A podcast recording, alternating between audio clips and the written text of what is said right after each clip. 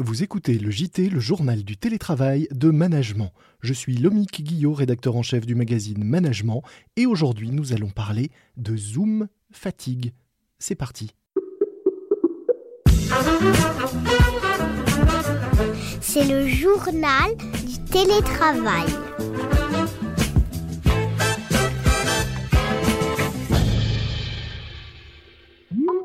Comme beaucoup de Français, vous appréciez le télétravail, mais vous commencez à trouver l'isolement pénible, à ressentir un manque de lien social. Et pourtant, pourtant, le prochain qui vous propose un apéro Zoom, euh, vous pensez que vous allez le passer par la fenêtre? Comment, alors que nous vivons un troisième confinement, concilier pourtant ce besoin de lien et ce ras-le-bol de la visio?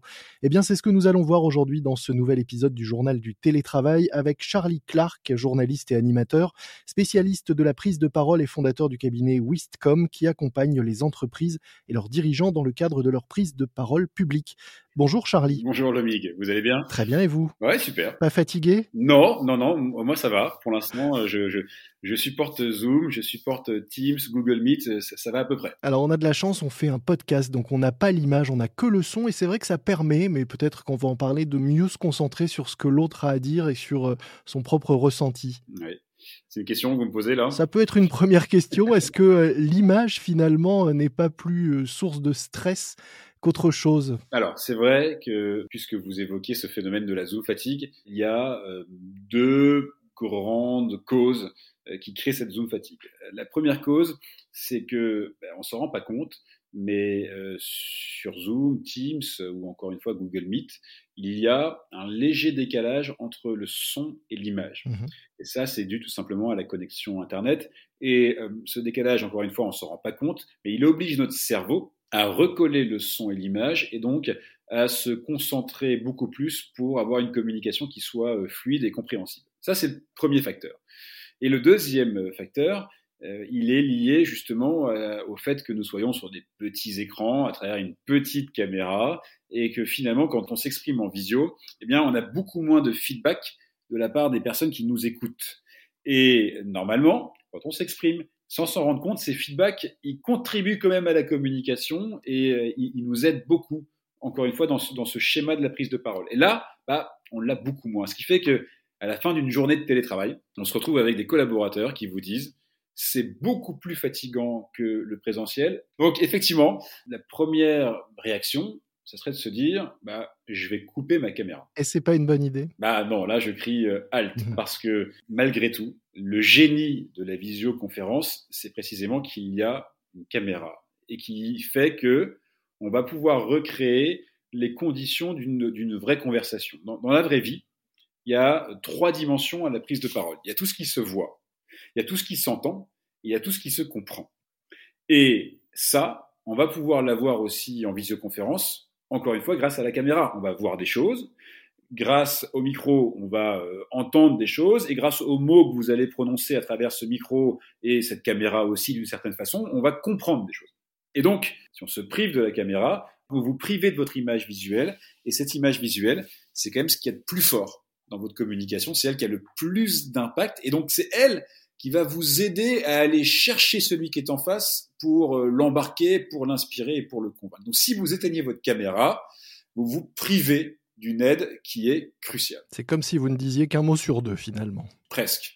Alors pourtant, je le disais, ça peut être euh, source de stress pour certains. On l'a bien vu, la gestion euh, de l'arrière-plan, montrer un peu de son chez-soi quand on est en télétravail, les enfants euh, ou le chat ou le chien qui passent dans l'arrière-plan. Est-ce que finalement de couper cette caméra, c'est quand même pas aussi finalement gagner un peu de confort ou en tout cas supprimer une source de stress pour certains? C'est vrai, c'est vrai, mais ce confort, il est pour celui qui s'exprime. Vous êtes bien d'accord? Mmh Or, quand on prend la parole, la seule personne qui est importante, c'est pas celle qui s'exprime. La star, c'est celle qui écoute. et donc nous, quand on est en situation de, passer un message, on ne doit pas penser à notre confort personnel, on doit penser à celui qui est en face et essayer de se mettre à sa place pour envisager ce qu'il entend, euh, ce qu'il voit et ce qu'il peut retenir. Donc oui, c'est vrai que pour celui qui parle, c'est plus d'effort de mettre sa caméra, c'est plus de réglages, c'est peut-être plus de stress, mais par contre, c'est essentiel pour celui qui reçoit la communication. Donc on ne peut pas s'en priver encore une fois. Est-ce que ça veut dire aussi qu'il faut le préparer? Est-ce qu'il faut préparer tous les à côté euh, de la visio autant que le fond du discours? Bien sûr, bien sûr. Ça veut dire que puisqu'il y a euh, de l'image visuelle, de l'image sonore et du fond, il faut se concentrer sur les trois dimensions. Et, là, soyons clairs, l'OMIG, nous, vous l'avez compris, on, accompagne des dirigeants tous les jours. Mhm. notre constat, il est clair et sans appel, c'est que la plupart euh, des dirigeants, ils se concentrent sur le fond. C'est-à-dire qu'ils ont un message, euh, d'ailleurs bien souvent un message qui est plutôt construit par rapport à eux. Hein. ils se sont demandé qu'est-ce qu'ils voulaient dire, ils ne se sont pas demandé ce que celui qui était en face euh, pouvait entendre, et ils vont foncer sur le fond. Or, quand vous faites ça, en fait, vous vous concentrez juste sur un des trois piliers de la communication. Ce qui se voit est tout aussi essentiel, et ce qui s'entend, c'est-à-dire la voix, le ton, le rythme, les silences, est tout aussi essentiel que le fond. C'est ce qu'on appelle chez nous la congruence. Il faut une bonne congruence entre ce qui se voit, ce qui s'entend et ce qui se comprend. Et on ne peut pas juste se préoccuper d'un des trois piliers. Alors malgré tout, on va se préoccuper euh, ici d'un seul pilier puisqu'on est là pour parler de, visio, même si on a bien compris l'intérêt euh, de travailler les trois. Mais si là, notre préoccupation, c'est l'image en visio, quels sont vous les conseils que vous donnez de façon très concrète pour préparer une prise de parole et soigner justement cet aspect visuel de celui qui va parler? Premier conseil, si vous voulez recréer de, l'humanité, parce que c'est un peu ça qu'on recherche, hein, c'est recréer une forme de réel, une forme d'humanité, même à distance. Mmh eh bien, c'est de considérer cette caméra qui est là comme un, vrai humain. Parce que si vous regardez cette caméra dans les yeux, eh bien, celui qui est en face, celui qui est à l'autre bout de l'écran, lui, il va avoir l'impression que vous le regardez réellement. Donc le premier conseil, c'est regarder la caméra. C'est dur, hein c'est dur parce que spontanément, ce qu'on veut faire, c'est regarder l'écran avec le retour. Et c'est là où on voit la personne. Mais si on regarde la personne sur son écran, on ne la regarde pas, on a un regard fuyant. Donc il y a une sorte de schizophrénie, c'est un, je regarde la caméra. Mhm. Pour que ce regard il soit encore plus naturel à l'égard de cette caméra, conseil, vous prenez une pile de livres, vous la mettez sous l'ordi et vous surélevez l'ordinateur pour mettre la caméra à hauteur de visage. Dans la vraie vie, on regarde son interlocuteur dans les yeux. Là, c'est pareil, il faut regarder la caméra dans les yeux à hauteur de visage. Et pour se souvenir qu'il faut regarder la caméra, peut-être troisième conseil, prenez un post-it, vous le collez à côté de la caméra, et, comme ça, vous vous souvenez que c'est là absolument qu'il faut regarder pour créer de la vraie relation avec celui qui est en face. Pour l'arrière-plan, qu'est-ce qu'on fait Qu'est-ce qu'on évite et qu'est-ce qu'on privilégie? Ouais, Bonne question. Ce qu'il faut juste noter, c'est que, encore une fois, tout communique. Mmh L'arrière-plan, c'est une image visuelle, donc ça va communiquer. Et moi, j'ai un conseil, c'est on fait sobre. On fait sobre parce que, encore une fois, ça communique et ce qu'on veut, nous, c'est que le public, il nous écoute. Donc si vous avez un arrière-fond qui est compliqué, avec euh, des livres, avec des photos, avec une bibliothèque, avec euh, plein de choses à voir dedans, forcément, moi, c'est humain, en tant que spectateur de ça, bah, je vais essayer d'aller voir ce qui est derrière. Et donc quand je fais ça, je vous écoute plus. Donc on fait sobre, mais de préférence, et ça c'est mon petit cheval de bataille du moment, on met quand même un vrai arrière-fond. Vous savez que la, grande tendance dans l'entreprise, c'est de mettre des, fonds, virtuels, avec euh, le logo de la boîte. Alors c'est bien fait, hein, euh, euh, sauf que moi je trouve qu'il y a quand même bah, beaucoup moins de charme à, faire ça, et que en plus aujourd'hui les, solutions technologiques elles sont pas encore suffisamment évoluées. C'est-à-dire on n'est on n'est pas des pros de la météo, on n'a pas forcément un fond vert chez soi. Donc quand on met un, un, un fond virtuel, bah il y a souvent une oreille qui est coupée, euh, euh la moitié de la tête qui disparaît, etc. Donc c'est pas très propre. Soyons honnêtes, assumons le fait que parfois bah on est dans sa chambre, parfois on est dans un couloir parce que les enfants travaillent dans le salon. Ça fait partie de notre quotidien mmh et ça, ça apporte beaucoup, je trouve, à l'humanité qu'on peut créer avec les interlocuteurs.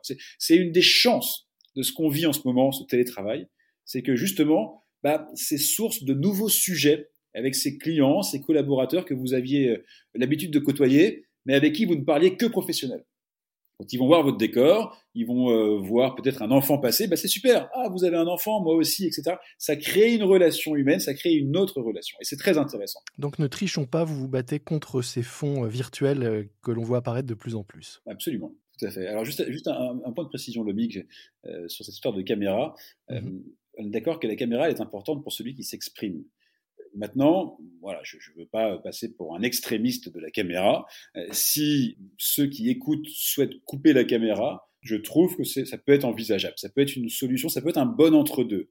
Celui qui s'exprime doit allumer sa caméra parce que ça va contribuer à son message. En revanche, ceux qui écoutent, bah, là, ils peuvent couper la caméra pour s'offrir plus de confort. Même si ça devient difficile pour celui qui s'exprime, parce que là, il n'a pour le coup aucun retour de son auditoire. Oui, c'est vrai, mais encore une fois, et ça va être un peu dur ce que je vous dis, ce qui est important, c'est d'offrir tout le confort à celui qui écoute. Celui qui s'exprime, lui, il est euh, sur le grill, on le sait, il doit travailler, mouiller sa chemise. C'est peut-être moins confortable pour lui, mais si c'est plus confortable pour ceux qui l'écoutent, alors on peut le faire. On parlait de Zoom fatigue et de ce, ce ras-le-bol aussi qu'on peut ressentir à la, fin d'une journée de télétravail où on a enchaîné euh, les réunions virtuelles. Est-ce que vous êtes de ceux qui pensent qu'il faut quand même les limiter, euh, ne les utiliser, vous le disiez, que quand il y a un message important à faire passer et essayer de multiplier plutôt d'autres formes de canaux euh, selon les circonstances et le type de message ou le type de communication qu'on a à faire? 45 minutes, ça me paraît aujourd'hui être la durée optimale pour une visio.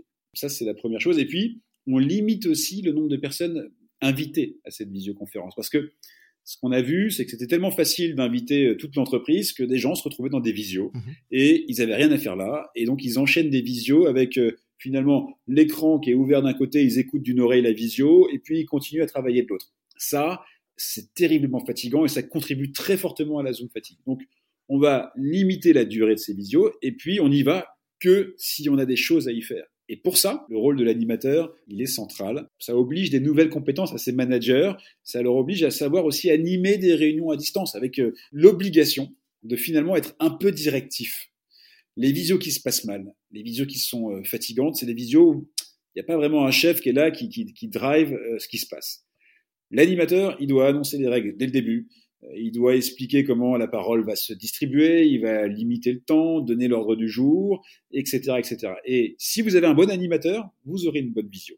Mais ça, encore une fois, c'est de la formation et c'est ce genre de sujet que nous, on traite avec nos clients. Effectivement. Merci beaucoup, euh, Charlie Clark. Je rappelle que vous êtes justement animateur, journaliste et spécialiste de la prise de parole. Vous avez fondé le cabinet euh, Wistcom qui accompagne et forme donc euh, les entreprises et surtout leurs dirigeants dans le cadre de leur prise de parole publique, notamment en visio. Nous mettrons dans les notes de cet épisode un lien vers le site du cabinet pour ceux qui souhaiteraient découvrir vos offres et en savoir plus sur vos méthodes. Merci, Lomig. C'est la fin de cet épisode du JT, le journal du télétravail de management. N'oubliez pas de vous abonner sur toutes les plateformes d'écoute, vous serez ainsi prévenu de la sortie de chaque nouvel épisode. Moi je vous dis à très vite, d'ici là soyez prudents, portez-vous bien et bon télétravail à tous. C'est le journal du télétravail.